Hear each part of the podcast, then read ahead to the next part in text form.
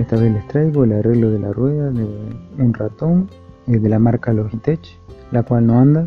Como el mouse es relativamente nuevo y funcionaba normalmente, eh, deduje que el problema estaba en el mecanismo de la, de la ruedita, y por lo que me dispuse a abrirlo. Abrí el mouse y como pude, ah, tenía unas trabitas, eh, también le había sacado la pila. Bueno, y cuando estuve dentro reemplacé el mecanismo de la ruedita por uno de un mouse viejo.